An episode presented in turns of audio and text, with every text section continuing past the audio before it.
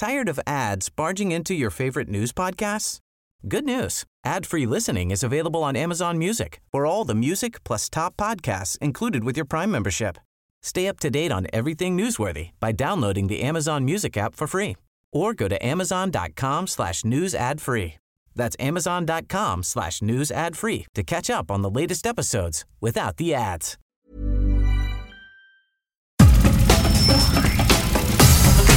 Nada más por convivir.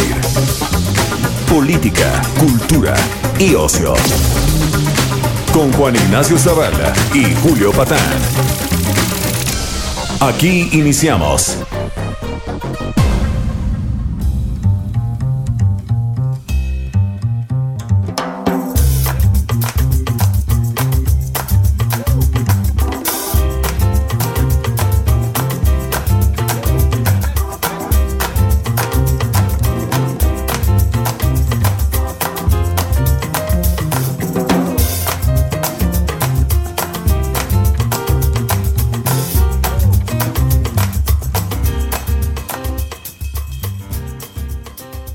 ¿Qué tal? ¿Cómo están en este sábado de pandemia? ¿Cómo se portan? ¿Qué tal les va? Eh, espero que sigan festejando desde el día de ayer sin parar el cumpleaños del presidente López Obrador. Sí, creo que en la Cámara de Diputados, Juan, siguen cantando las mañanitas. en los discursos de Stalin, que nadie se atrevía a dejar de aplaudir para no ser el primero. Así, pero en onda bananera, digamos, ¿no? sí. Qué padre, de veras, este, que, No, que- no, no, que- no. que podemos festejar a nuestro prócer, ¿no? No, estuvo. ¿Tú también cantaste?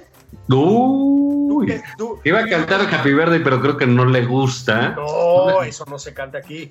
Pero entonces le compré a Fox una felicitación para López de Happy Birthday to you. Una felicitación con faltas de ortografía, ¿no? sí. Sí, estuvo, estuvo penosón, ¿verdad, Juan? Este, Pues bueno, mira, sí fue un ejercicio de abyección este, que no habíamos visto. Pues yo no recuerdo eso, ¿eh? no, ni con López Portillo, mano. Sí, no, no, no, no. Y fíjate que hablando de López Portillo, esta semana eh, hubo un viaje así como a esos informes presidenciales, ¿te acuerdas cuando éramos este, eh, pequeños? Que duraban, era el día del informe y no había ni clases, ¿no? O sea, era, todo se suspendía porque era el del presidente y duraban tres, cuatro horas. Bueno, Sí. pues esta semana López Obrador se aventó una conferencia de prensa de más de tres horas. De más de tres horas. Es que se le hacen pocas. Pues yo creo que no tiene que hacer, ¿no? No, es que el país como camina solito, Sí. eh, al despeñadero digo, pero, pero solito, el presidente se desentiende. O sea, lo único que hay que hacer esta semana, por decir algo, Juan, es desinundar Tabasco. Un saludo al licenciado Bartlett. Sí. Eh, supongo que otra vez desinundar dos bocas, porque se, inunda como cada tres días. Un, sale- un saludo a la licenciada Nale. Este, arreglar la relación bilateral con el presidente, ya prácticamente presidente electo Joe Biden, al que le hemos hecho una cantidad de groserías que, bueno, ni en las peores relaciones codependientes, mano.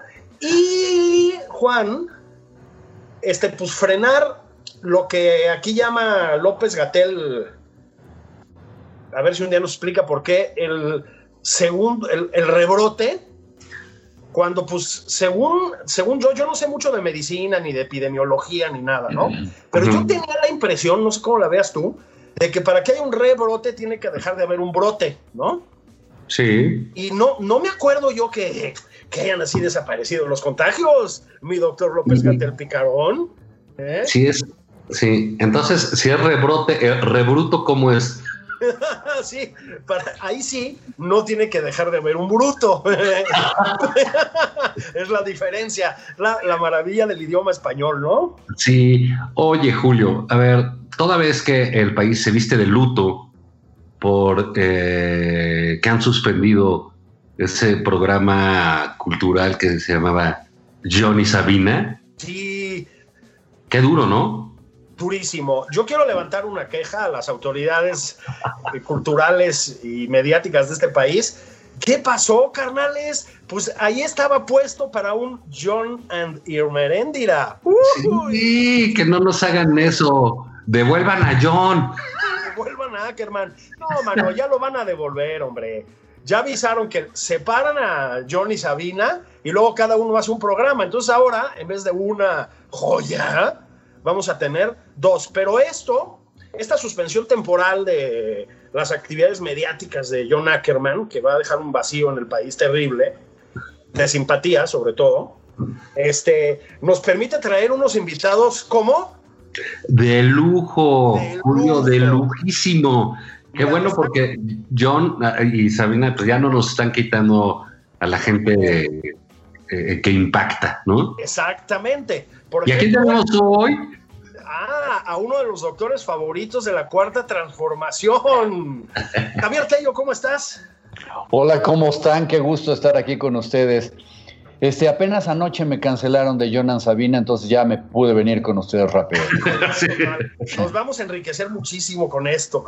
Oye, mi querido Javier, ya hablando en serio, este, te trolean mucho los, los cuarto transformacionistas por varias razones, ¿no? Pero una de ellas es que tú fuiste uno de los primeros que nos recordó lo que acabo de decir, que para que haya un rebrote tiene que dejar de haber un brote. Aquí nunca dejó de haber un brote, ¿no? No, hemos estado exactamente en el mismo virus y en la misma tendencia que siempre. Lo que pasa es que en el discurso nos quieren decir, porque es a punta de, repetir, y le están apostando a que los escucha gente que no tiene tanta preparación o, que por lo menos no hace tanto, eh, digamos, eh, discriminación de sus conocimientos o lo que sea, pero eh, repiten el mismo mensaje tratando de decirle a la gente dos cosas. Una, que, que, la pandemia está bajo control. Eso, eso es escalofriante. ¿Cómo es que el secretario de Salud dice eso? Y dos, empezar a cambiar la terminología. ¿Sí? No, es que puede haber un, eh, porque lo dijo el subsecretario, puede haber un rebrote sin que haya terminado la primera fase. A ver, no, no entiendo, ¿cómo haces eso? ¿No? Es una cuestión, es una cuestión básica. O sea, si ya lo tenías bajo control y de repente vuelve a, brotar, es un rebrote. Si no, lo que tienes es una aceleración o un repunte, un lo que sea. Pero nosotros nos hemos mantenido con los mismos contagios desde el día 1 Sí, y el único motivo por el que tenemos un registro de contagios a la baja es porque hacemos menos pruebas. De hecho, no tenemos más contagios registrados porque no hacemos más pruebas. Es, e, e, es, un verdadero absurdo. Nomás por ponerles un ejemplo, nosotros todavía oficialmente no llegamos al millón de casos. Y el estado de California, ya el estado de California solito ya tiene un millón de casos. O sea, ¿cómo es que estamos nosotros más de 10 veces abajo que el vecino del norte? Pues porque no estamos haciendo pruebas. Entonces, bueno, todos aquellos que conozcan, seguramente uno, ya todos conocemos a más de cinco casos de COVID, seguramente, y seguramente que tenemos gente que ha muerto, y seguramente que tenemos allegados a nosotros que han muerto, no sabemos nada de sus contactos, nadie los está dando seguimiento, nadie los encierra, nadie nada. Entonces, no podemos estar hablando de, rebrotes, no podemos seguir siendo irresponsables en el manejo de la información. Estamos en un estado de alerta mundial, nada nos diferencia, no somos distintos de los europeos, ni de los gringos, ni nada, somos Homo sapiens igualitos y tenemos el mismo peligro. Fíjate, Javier, que estaba leyendo hace unos días el nuevo libro de Timothy Snyder, que es un libro eh, que se llama Nuestra enfermedad, justamente él que son así de los grandes teóricos del populismo y etcétera, cae enfermo y hace una especie de reflexión, eh, pero como muy informada, como es él, muy documentada, de la salud pública en Estados Unidos y particularmente bajo Trump y particularmente con la irrupción de la pandemia. Y a lo que acabas de decir tú, sumo algo que me hizo recordar Timothy Snyder, y es que tampoco los gringos hacen tantas pruebas. es decir, además, además de todo, ¿no? Sí, sí, sí, además, imagínate que con las pocas pruebas criticables y que se les aviente CNN al cuello y que todo el mundo diga, con todas esas filas enormes que ves en el Dodger Stadium para irte a hacer la prueba en el coche y todo, aún ahí son pocas. Imagínate nosotros que hacemos prácticamente una ridiculez de número de pruebas. O sea, ¿cómo podemos diagnosticar a los que tenemos alrededor? Vaya, la próxima vez que vayan al súper, así agarren con su carrito en la mano y volteen a ver a los que están alrededor. Y seguramente que muchos de ellos son potencialmente contagiosos, pero lo malo es que no lo sabemos. Qué miedo. Oye, Javier, una, una, una pregunta. Obviamente, eh, el, no te había platicado. ¿Se acuerdan ustedes, obviamente, de los secuestros express, ¿no? En los noventas. Claro. Aquí en la Ciudad de México. Y entonces ya ibas a una reunión y tenías que limitar el número de anécdotas de secuestros, ¿no? Sí, sí, sí. Bueno, cada quien dos y ya, ¿no? así, estamos con los de COVID, ¿no? O, sea, hace unos meses pues sabías que a fulanito de quién sabe dónde le dio, ¿no? Que a ese, que quién sabe qué. Ahora pues ya está cerca, como dices, pues ya el número de infectados es mayor y ya cada quien dice, no, pues es mi hermano, mi primo, ¿no? Ya, ya sucede, sucede cerca. Sin embargo, este, lo que de repente me topo con este bicho es que muchos se infectan y con poca, con poca carga viral, o sea, con pocos síntomas, ¿no? ¿Esto es por, el uso del cubrebocas? Mira, o, cómo sucede eso, no? hay que diferenciar dos cosas y qué bueno que lo preguntas. Número uno, los síntomas no necesariamente están ligados a la, a la carga viral. Sí, evidentemente si tienes una carga viral más alta, seguramente que, que vas a tener una mayor gravedad. Pero lo que tenemos nosotros que eh, terminar de demoler es el mito de que si alguien no tiene síntomas no está contagiando. Alguien pudiera tener, alguien pudiera no tener un solo síntoma y ser potencialmente contagioso. Si no, chequen ustedes el, el uh, famoso super spreader event de la Casa Blanca, ¿sí? Donde prácticamente digo, oye, pues qué bueno que no fue una pool party porque se hubieran contagiado de gonorrea. Pero este, o sea, pero básicamente nadie, nadie es que estuviera tosiendo y con unos síntomas horribles en la Casa Blanca. Todos se veían perfectamente normales con lo normal que te puedes ver en la Casa Blanca, pero este, de cualquier manera todos se contagiaron, ¿sí? Eh, y eso te dice que pues, hay un potencial enorme, ¿no? La carga viral sí tiene que ver con la gravedad eh, con la que te vaya a a dar la enfermedad y potencialmente también con la capacidad, es, eso todavía está bajo investigación, ¿no? La capacidad que tienes tú para ser contagioso. Eh, eh, se dice que hay personas que contagian más que otras. Tú puedes estar de repente con dos o tres amigos que te dijeron, ay, mira, ya salimos contagiados y a ti no te pasó nada, o ellos no contagiaban mucho, pero de repente una sola persona o dos, como en la Casa Blanca, hace una, una masacre completa, ¿no? Y que conste que se supone que en el Rose Garden estaban en el exterior. Checa, ¿sí? Pero pues estaban todos apeñuscados y tú los viste abrazándose y dándose besitos y e, e, ese es el tipo de cosas, la cercanía. Entonces, no hay que confiarse tampoco mucho en el no, en el no tener síntomas. Eh, ese es el, precisamente la base de por qué un niño, un joven o alguien que se ve fuerte y todo, no debe de visitar a sus abuelos. Puede ser un portador y, eh, contagiarlos, ¿no? Sí. Ahora bien, Javier, creo que dicho esto, lo que sí es cierto es que hemos aprendido mucho sobre el virus, ¿no? Es decir, creo que por lo menos en Europa y etcétera, sí lo que se llama la tasa de letalidad ha disminuido muchísimo. Es decir, se han multiplicado los contagios, están otra vez en una escalada espantosa, pero muere menos gente. ¿Qué pasó, eh? Bueno, la, la, clave también está en el tiempo en el que tú tomas acciones. Porque nosotros tenemos una tasa de letalidad muy alta por dos razones. Una es matemática, es un absurdo, pero tenemos tan poquitas pruebas que no vemos al mucho de los contagiados, pero sí vemos sí son visibles los muertos. Como dijo el clásico, los muertos están muertos y ni modo que los escondas, ¿no? Entonces, vaya, eh, por eso tenemos una tasa de letalidad. Si tuviéramos nosotros más contagiados en la lista, veríamos una letalidad más baja. Dicho eso, ¿sí? lo que sí es importante y se ha visto que hay varias constantes para, para tener una mejor supervivencia y que sí tienen que ver con el nivel de vida que tienes, la preparación, la salud que, que, que tú tienes. Es decir, sí, la gente pobre normalmente tiene una, una mortalidad, lo cual no te explica por qué tienen una letalidad menor técnicamente hablando en la India que en México, por ejemplo. Pero bueno, pero lo que sí se ha visto es que la mayor letalidad ocurre entre más retrasas el tratamiento. La gente que llega a los hospitales en México que está muriendo en los hospitales públicos muchísimo, tienen un tiempo promedio de acudir al médico de más de seis o siete días.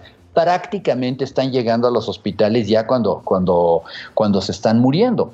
Y los otros que se mueren en su casa a veces no sabe siquiera si fue COVID. Entonces sí es muy importante que a la, primer sospecha uno este, esté acudiendo al médico y a los primeros síntomas, por pequeños que sean, uno vaya al médico y, y se los diagnostique pronto. ¿eh? Sí, sí, sí, sí, pero eh, eh, eh, ha resultado como, digamos, ahorita vemos nuestro asunto de política pública, que es desastroso, pero, digamos, es un bicho rarísimo, ¿no, Javier? O sea, da de, múltiples maneras, este, ataca distinto, las, las consecuencias, el, ahora sí que el post-COVID, pues está resultando también un, problema, ¿no? Es correcto. Es una de las peores pesadillas que ha habido desde el punto de vista de salud pública. Y déjame dar un pasito para atrás. Todo mundo en, en, la comunidad científica, me encanta eso de las comunidades, en la comunidad científica, se eh, sabía que iba a haber, una pandemia así. O sea, esto estaba escrito, descrito, pronosticado, una pandemia de este tipo. Seguramente, ¿por qué? Porque las condiciones del mundo así son. Hoy te contagias en alguna parte y en menos de cuatro horas estás a 10 mil kilómetros contagiando a otras personas, etcétera. Eso, eso sucede. El problema está en que lo que no conocíamos eran las características del virus. Y virus horribles hay muchos. Está el ébola, por ejemplo, donde mueres con unas hemorragias, etcétera. Pero para que te contagies de ébola, necesitas tener un contacto íntimo con las secreciones de un paciente con ébola. ¿sí? O sea, es muy difícil contagiarte de ébola, por muy horrible y mortal que sea. Aquí el problema es que tenemos un virus que puede ser, primero que nada, tener una, una gama muy grande de síntomas, te puede desde no pasar nada hasta matarte muy rápido. O sea, no sabes, depende de algunas cosas que apenas estamos aprendiendo. Otra, que tiene una serie de afectaciones que pueden ir desde la pérdida del olfato y se acabó, hasta que tengas una enfermedad con muchos coágulos en todo el cuerpo, una coagulopatía brutal, o que mueras de un infarto, o que mueras de un eh, problema cerebral. Y luego, como bien decías, vienen una serie de secuelas que apenas estamos aprendiendo. Gente que evidentemente, bueno, si tuviste una invasión enorme en los pulmones, puedes quedar con cicatrices pulmonares que te van a dar un problema restrictivo y vas a tener además eh, eh, un problema de coagulación que a lo mejor te produce un infarto. Y se publicó apenas la semana pasada un artículo en The Lancet con 62 mil personas que habían sobrevivido a COVID y que ahora el 20% estaban empezando a presentar problemas de trastornos eh, mentales o de personalidad. Digo, desde problemas de depresión y, y em, ¿cómo se llama? Y trastorno por, por ansiedad hasta cualquier otro tipo de cosas. Es decir, es bastante impredecible. Y nomás una notita al respecto, ¿eh? No sabemos nosotros cuántos pacientes ha habido y cuántos se les ha dado de alta y no hay un seguimiento en México. Entonces, espérense ustedes que la gente aliviada de COVID empiece a presentar secuelas y esas secuelas empiecen a invadir nuestro sistema de salud de una manera enorme, de gente que ni siquiera supimos que estuvo enferma. ¿eh? Sí, fíjate que eso a mí me... Eh, eh, digo, al auditorio que decirle, ahorita vamos a hablar mal del gobierno, aguanten, no se vayan. Vamos, ahí vamos. Ahí vamos. Pero digamos, e, esta, esta parte del bicho, el otro día leía un, texto de, creo que en The Guardian, una cosa así, decía que deja daños eh, a algunos cerebrales, falta de concentración, etcétera, que eso se queda varios meses. Se puede quedar varios meses, pero lo que pasa es que llevamos apenas estos meses. Sí. O sea, no sabemos, no sabemos a futuro. Estamos aprendiendo de una primera enfermedad. Es un poquito como cuando te dicen, oye, ¿y la inmunidad que, que te deja el COVID cuánto dura?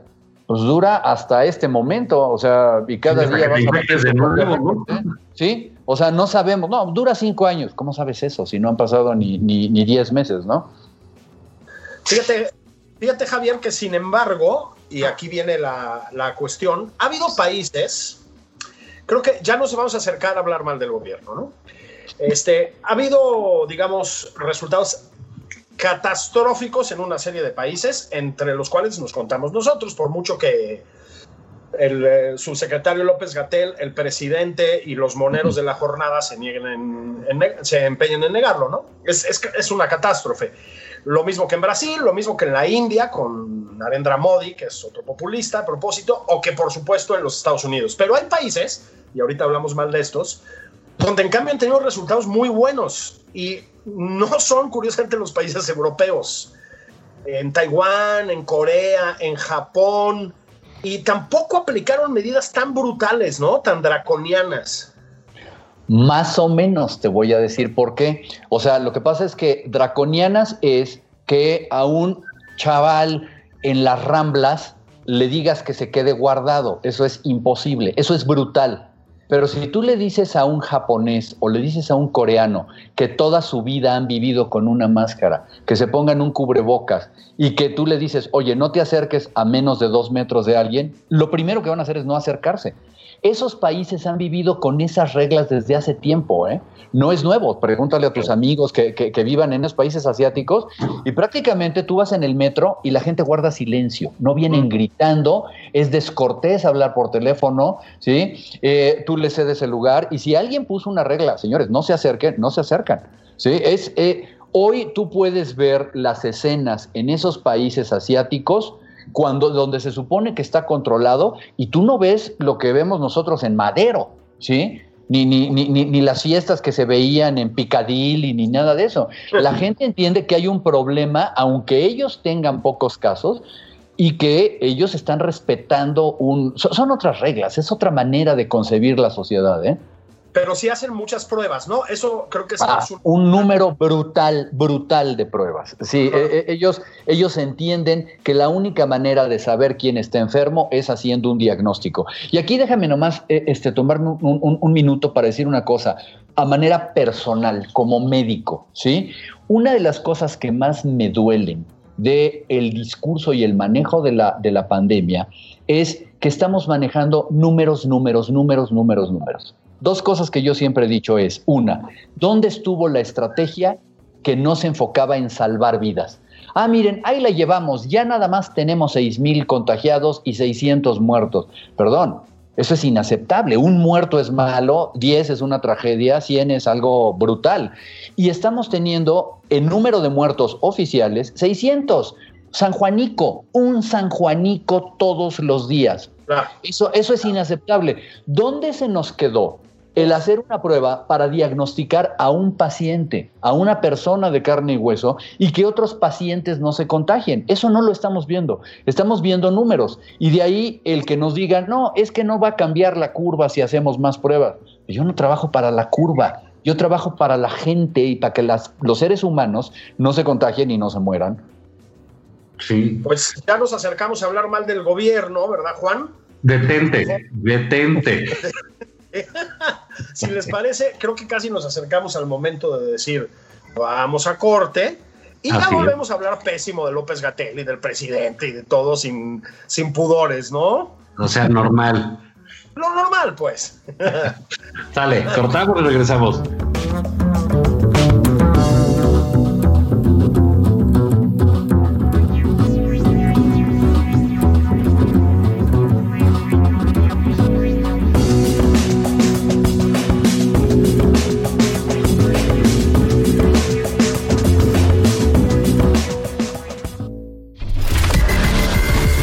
A Juan Ignacio Zavala en Twitter. Arroba Juan y Zavala.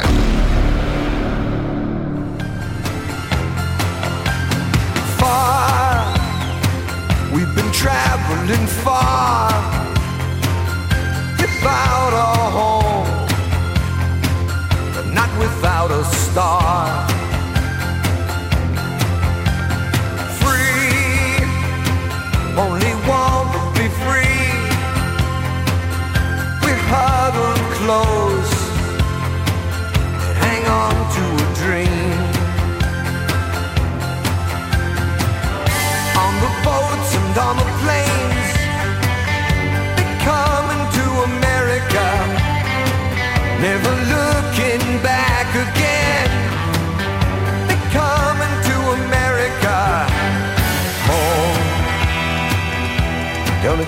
So far away?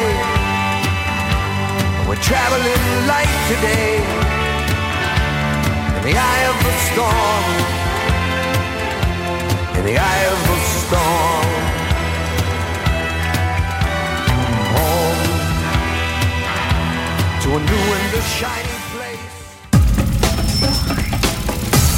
Esto es Nada más por convivir. Una plática fuera de estereotipos. Con Juan Ignacio Zavala y Julio Patán.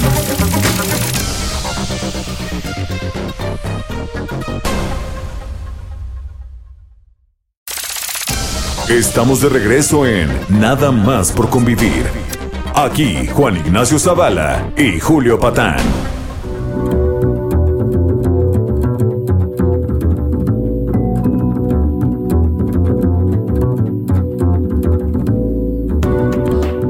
Ya estamos de regreso en Nada más por convivir. Estamos hablando con el doctor Javier Tello. Este, no lo vayan a confundir ustedes con eh, el que sale en Foro TV con Zuckerman o Ackerman, como le dice. Sí. Pobre Leo, cabrón, o sea. Sí, que, Leo. De veras que violento es el presidente, Y ¿no? pobre Ackerman, porque estar lambisconeando durante años enteros para que te confundan con un maligno neoliberal. ¿no?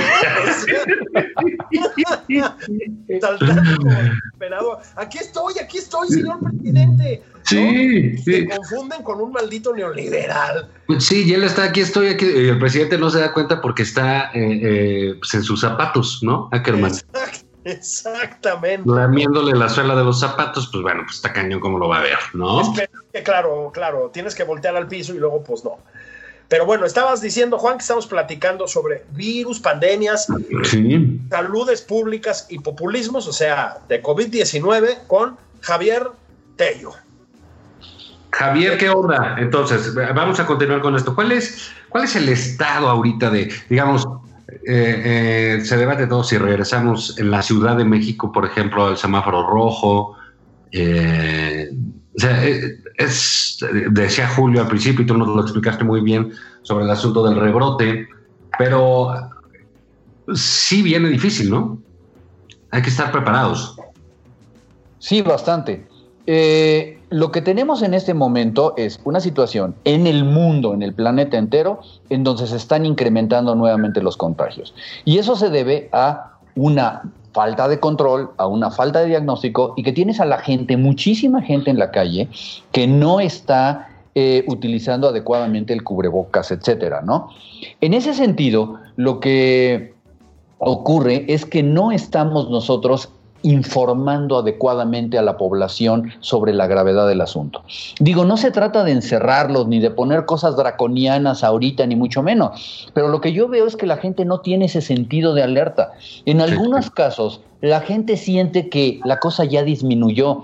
Y lo mismo, todos esos que ves a tus cuates, que ves en Facebook y en Instagram, en los restaurantes, ellos están ahí porque ya abrieron. Luego entonces hay que ir, ¿no? Entonces en vez de tener la prudencia, pero es porque nadie nos está poniendo ni nadie nos está diciendo, señores, el problema está y está muy grave. Por el contrario, el discurso oficial trata de minimizar el, el, el problema y lo que ocurre es esto, la gente se cree realmente que estamos bien y que vamos bien.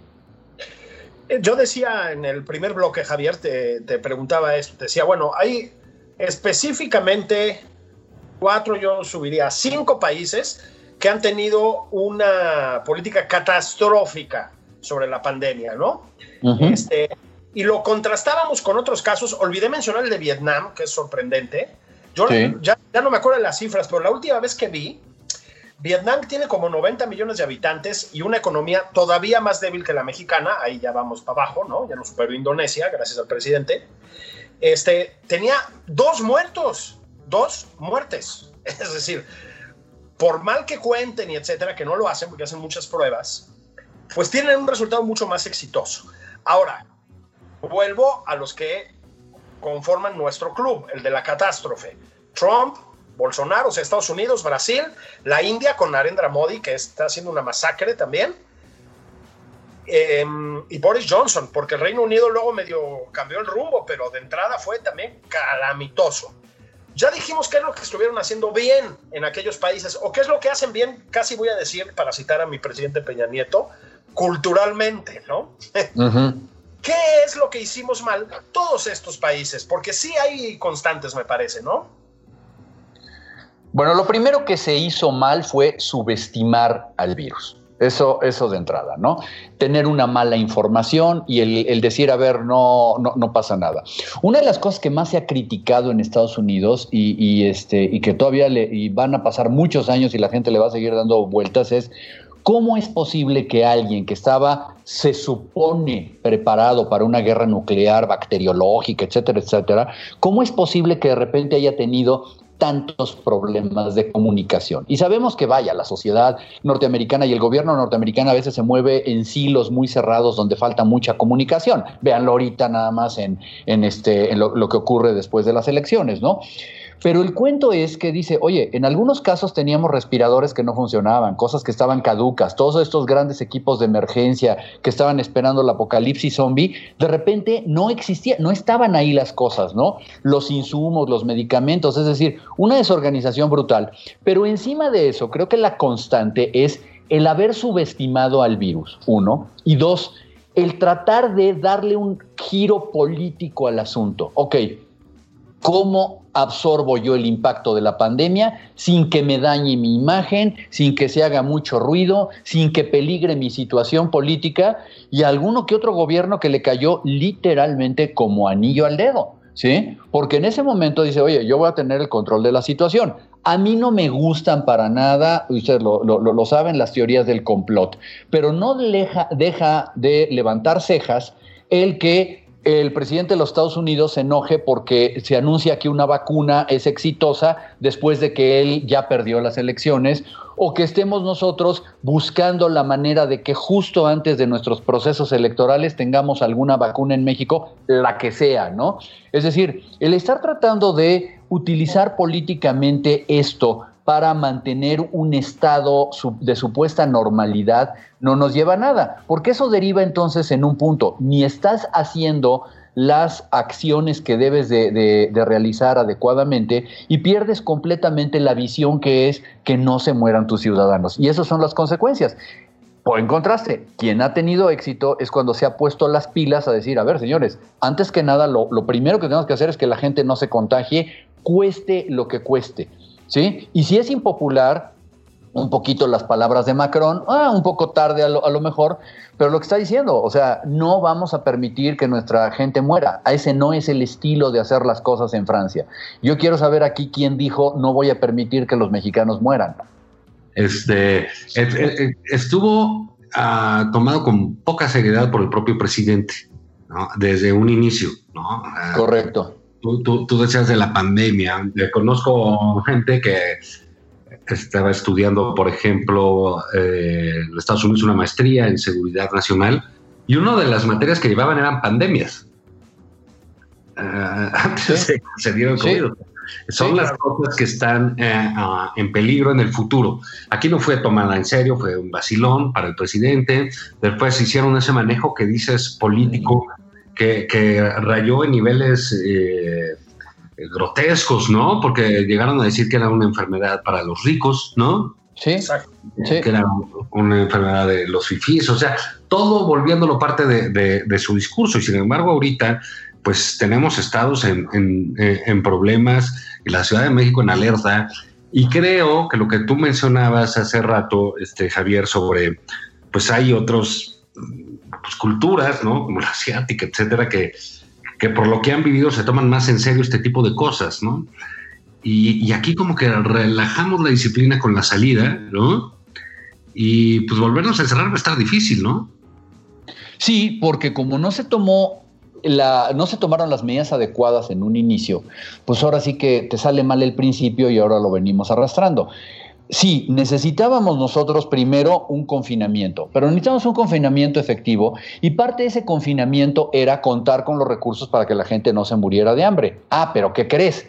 que yo quiero manejar los recursos a mi placer y que no le voy a dar a los empresarios, no los voy a enriquecer, y se les olvidó que los empresarios eran el del estanquillo de enfrente. Entonces a ellos no los voy a ayudar, ¿no? Entonces, vaya, cuando tú tienes una eh, una cuarentena mal hecha, pues ya te salió mal el resto. La gente hoy, tú pregúntale, y 11 de cada 10 personas te van a decir, yo no quiero otra cuarentena y me da mucho miedo otra cuarentena. La gente está fastidiada, está cansada, pero porque se hizo mal desde un inicio. Y ahora tenemos la tormenta perfecta en donde ya no tenemos ni ganas ni dinero, la gente ya no se la cree y tenemos un montón de contagios a la alza. Bueno, y, y una, yo casi voy a llamar negacionismo a lo que sucedió en algunos momentos, ¿no? Eh, el presidente estuvo, a ver, a punto de negar no la existencia del virus, pero su gravedad, ¿te acuerdas? O sea, en, una lógica muy bolsonaro-trompista de, esto es una gripita, ¿no? Este, y luego, pues el doctor López Gatel, matizando, negando, etcétera, etcétera, la necesidad de usar cubrebocas, Javier, ¿no? Este, a ver, el cubrebocas sí nos salva la vida. Mira, el, el problema, eh, lo que ocurrió, y que, vaya, creo que fue Carlos Bravo, regidor, el que lo dijo, el problema que tenía, este, o que tiene Hugo López Gatel, es que tiene tres chambas. La primera es que es un subsecretario y ahora un super subsecretario que se tiene que hacer cargo de un montón de cosas. Bueno, con esa cartera, ¿cómo te da tiempo para hacer las otras dos? Te nombran SAR de la pandemia. Perdón, ese debería ser un full-time job. ¿Por qué, ¿Por qué hace otras cosas este señor? Y el número tres, y el más importante, es que es un empleado del presidente. Entonces, si eres un empleado del presidente, no lo puedes contradecir. El doctor Fauci no es un empleado del presidente y por lo tanto se puede dar el lujo de decir el presidente está completamente fuera de sí, no le hagan caso, ¿no? Entonces, pero en este caso no. Entonces, nosotros empezamos a ver esa sintomatología desde que nuestro presidente no contagia, sino que genera este, confianza y es un apoyo moral. Moral. Es una fuerza moral.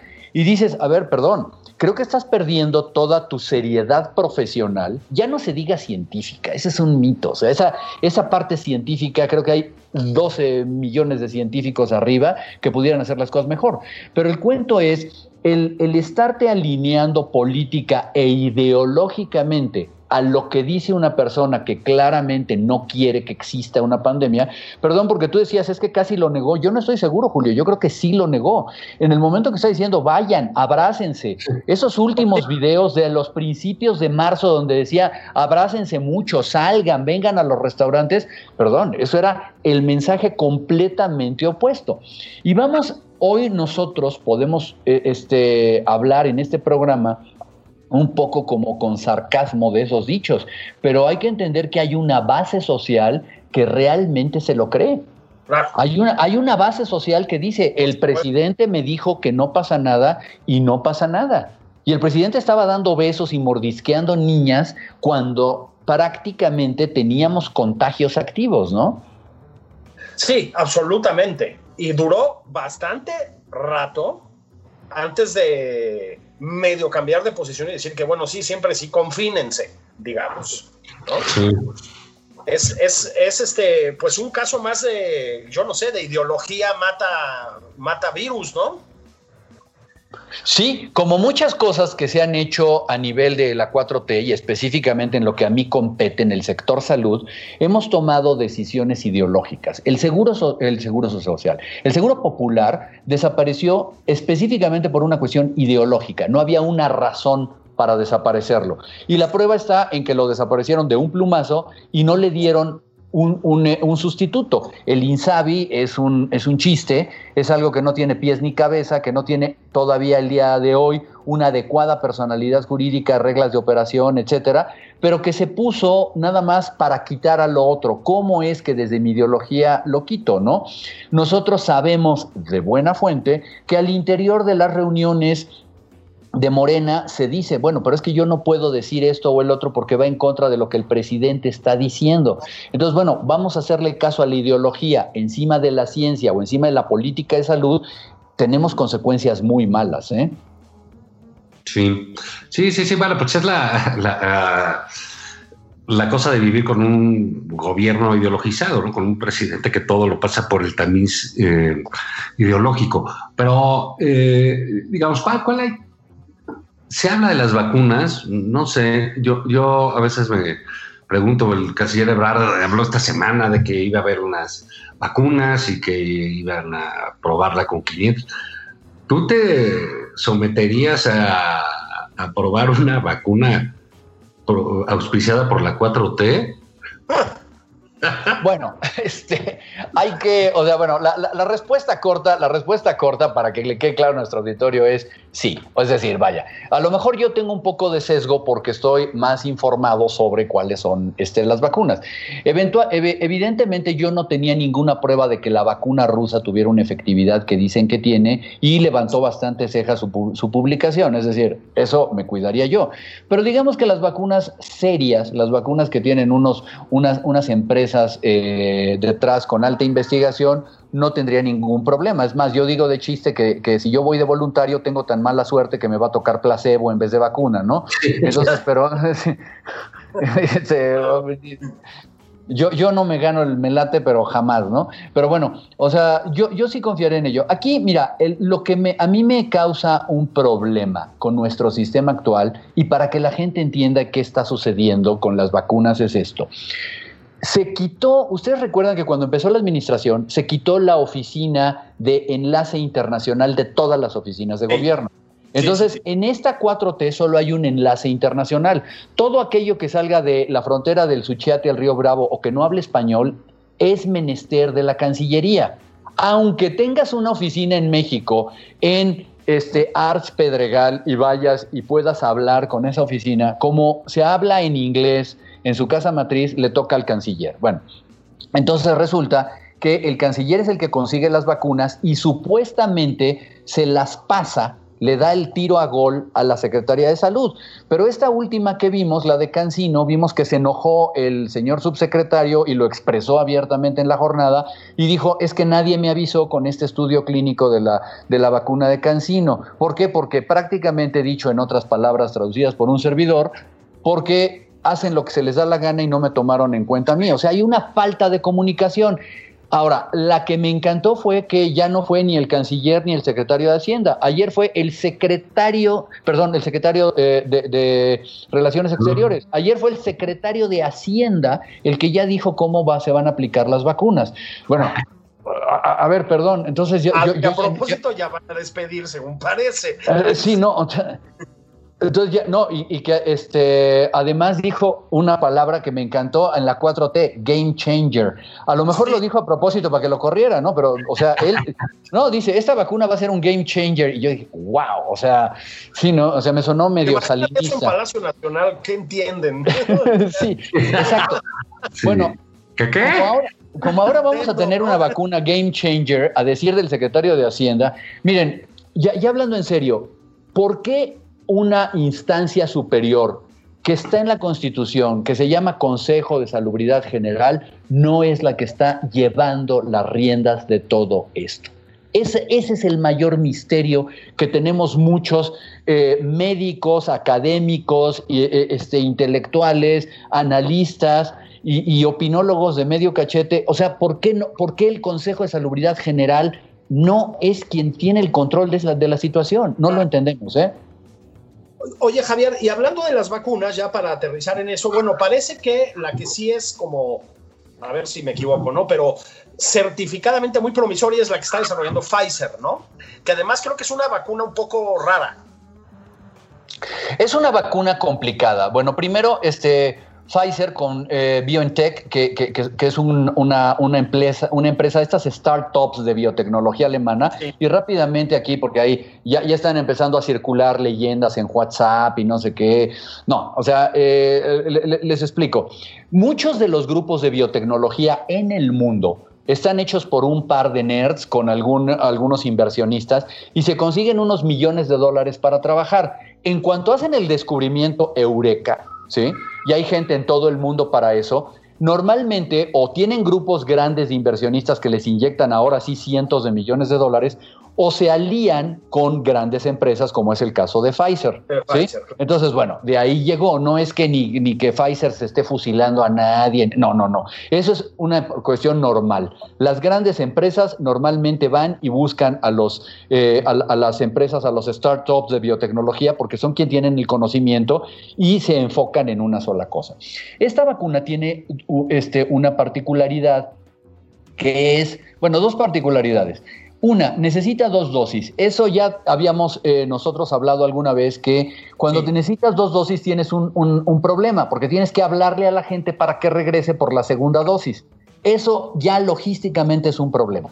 Pero el otro problema es que el vehículo viral que utiliza se llega a inestabilizar si se calienta por arriba de los menos 70 grados Celsius. Entonces, para su transporte y su cuidado, necesitas contenedores de nitrógeno líquido, CO2 o de estas cosas que nomás ves en las películas de, O de sea, Mila como las pipas de Irma Heréndira, dices. Haz de cuenta. Sí, además, sí.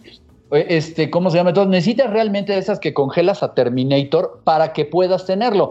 Eso es- funciona muy bien cuando vas a vacunar a la gente en grandes hospitales o eh, haz de cuenta cuando vas con tu, con tu dermatóloga que te quite un lunar, tiene un tanquecito de estos así de, de, de- de super refrigeración, pero no sirve para el esquema normal de los países que tienen grandes distancias o que tienen poblaciones rurales, en donde la cadena fría se ha eh, caracterizado por tener a gente con muy buena voluntad.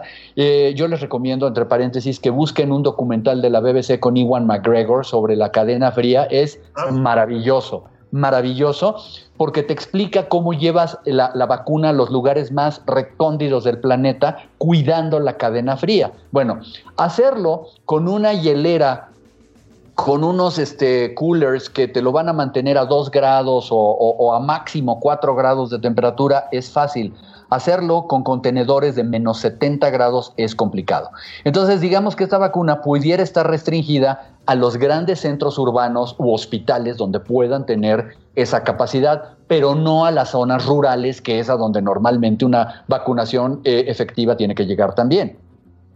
En resumidas cuentas, eh, para decirlo de una manera muy tosca, va a salir en términos generales beneficiada la población de países con, con recursos, con un sistema hospital- hospitalario solvente, y no los países más eh, depauperados, ¿no? Ni las zonas más marginadas. Con una vacuna de ese tipo, sí. Ahora, ¿cuál es la vacuna ideal? No me preguntaron, pero aquí lo digo. La vacuna ideal es aquella que no necesitara refrigeración, si semeja- Para eso, por ejemplo, existen las liofilizadas, las que son en polvo y que no necesitan Ah, refrigeración. Por ejemplo, ¿no? Este, ojo, la vacuna rusa sí dicen que es liofilizada. Bueno, ok. O sea, las liofilizadas porque no necesitan refrigeración. Otra, que sea de una sola dosis, que no tenga yo que hacer que regrese la gente, por ejemplo, ¿no? Sí. Eh, do- tres, que no presente muchos efectos secundarios. ¿Por qué? Porque antes de este año había muchas leyendas en torno a la vacuna de la influenza. No, es que me va re mal con la, con la vacuna. No, pues te va a ir peor si no te vacunas, evidentemente, ¿no? Pero como les duele tantito el brazo, les da tantita fiebre, piensan que las vacunas son malas y eso no, no, eso hay que alejarlo. Entonces, bueno, reunir todo eso en una vacuna fabricada en 12 meses es complicadísimo. Entonces, prácticamente yo creo que el mejor caso es que vamos a tener, por así decirlo, un cóctel, un catálogo de vacunas que vamos a tener a disposición y bueno, pues vayamos tomando las mejores para cada tipo de población, ¿eh? Bueno, estamos terminando con una nota semi-positiva, Juan. Esto es muy raro en nosotros. Pues yo creo que Javier está infectado de COVID o algo así. Y ya tiene trastornos mentales. Neurológicos, ¿no? En el plano neurológico. Exacto. Oye, no, ha estado, ha estado este, pues muy ilustrativa, Javier. Muchísimas gracias. Gracias a ustedes. Eh, digo, al margen ya de, de- de la política pública, creo que es muy interesante pues, saber un poco más, ¿no? De, de lo que estamos viviendo y de lo que viene. Una cosa que yo quiero nada más dejar, el, el mensaje que yo quiero dejar es no cantemos victoria, porque de este sentimiento de confianza hay una parte que está así eh, brincándonos en el inconsciente que es no pasa nada, ya, ya tenemos vacuna, ya viene la vacuna y no, Claro. atención, todo lo que se imaginen en la mala suerte y en la ley de Morphy puede suceder. Y es muy probable que no tengamos una vacuna disponible. Bueno, nuestro mismo secretario de Hacienda, que ya está poniendo vacunas, lo dijo ayer. Vamos a poder vacunar a no más de 10 millones de personas al mes. Si queremos vacunar a todo México, vamos a tardar un año y ¿qué creen? Terminado ese año vamos a tener que volver a empezar. Entonces, no cuenten con que los van a estar vacunando el primero de enero, ¿eh? Que la gente entienda que hay que cuidarse, ponerse cubrebocas, no estarse dando besos, no estarse dando abrazos y no ir a cenar con nadie. Eso, eso es básico. Y nada más para terminar con nota pesimista, recuerden que tampoco hay suficientes vacunas para la influenza, así que calculen con esta que está Exactamente. complicada, ¿no? Así es. Y, y bueno, que continúen los festejos del sexagésimo séptimo cumpleaños de nuestro prócer y líder, Andrés. Manuel Obrador. Nada más por convivir, Julio Patán. Abrazos, feliz cumpleaños, señor presidente. Querido Javier, un abrazo. Muchas Abrazo. gracias a ustedes, que estén muy bien, abrazo.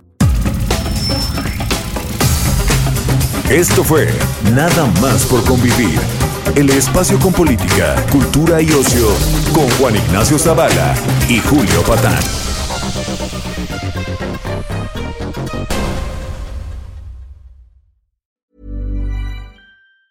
Tired of ads barging into your favorite news podcasts? Good news. Ad-free listening is available on Amazon Music for all the music plus top podcasts included with your Prime membership. Stay up to date on everything newsworthy by downloading the Amazon Music app for free or go to amazon.com slash news ad free. That's amazon.com slash news ad free to catch up on the latest episodes without the ads.